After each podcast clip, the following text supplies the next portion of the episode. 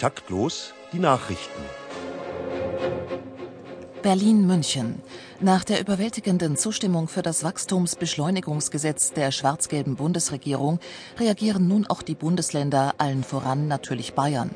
Kultusminister Ludwig Spähnle brachte soeben einen Bildungs- und Kulturbeschleunigungsgesetzesentwurf in den Landtag ein, der im wahrsten Sinne des Wortes Schule machen dürfte. So wird das laut Spähnle höchst erfolgreiche G8-Gymnasium auf ein G6 eingedampft. Die Schülerinnen und Schüler können dann schon mit 15 an die Unis und mit 18 promovieren. Opern, Theater und Orchester werden verpflichtet, ihre Vorstellungen auf die Dauer von maximal einer Stunde zu beschleunigen, was zu optimalen Tarifdeckelungen, maximalen Energiekostenersparnissen und revolutionären künstlerischen Innovationen führen dürfte, so Spähnle übermorgen im Taktlos-Interview. Köln. Die für den 18. November in der Kölner Philharmonie angesetzte Uraufführung des Orchesterstücks Teufel Amor mit dem Untertitel Hymnos nach Schiller von Jörg Wiedmann durch die Wiener Philharmoniker unter Christian Thielemann ist verschoben worden.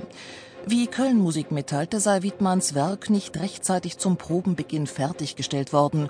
Thielemann dirigiert nun ein reines Beethoven-Programm. Neben den Sinfonien Nummer 7 und 8 wird die Egmont-Ouvertüre aufgeführt. Dazu Thielemann.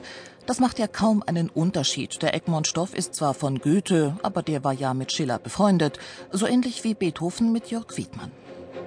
München. Grundlegende Tarifreform bei der GEMA. Nach hitzigen Diskussionen um die Gebührenregelung hat die Gesellschaft schließlich folgender Lösung zugestimmt.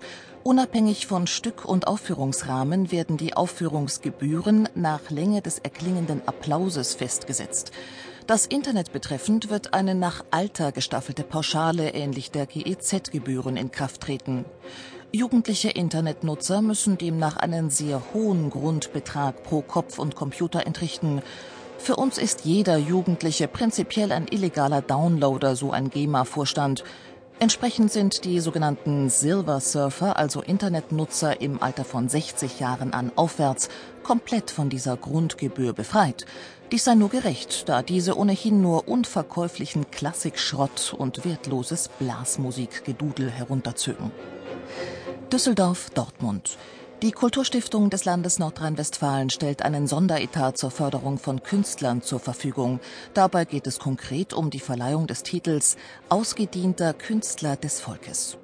Diese mit einigen Euro dotierte Auszeichnung soll Künstlern verliehen werden, die offenkundig den Zenit ihrer Laufbahn überschritten haben. Für 2010 wird dieser Preis erstmals an die Violinistin Ann-Sophie Mutter vergeben.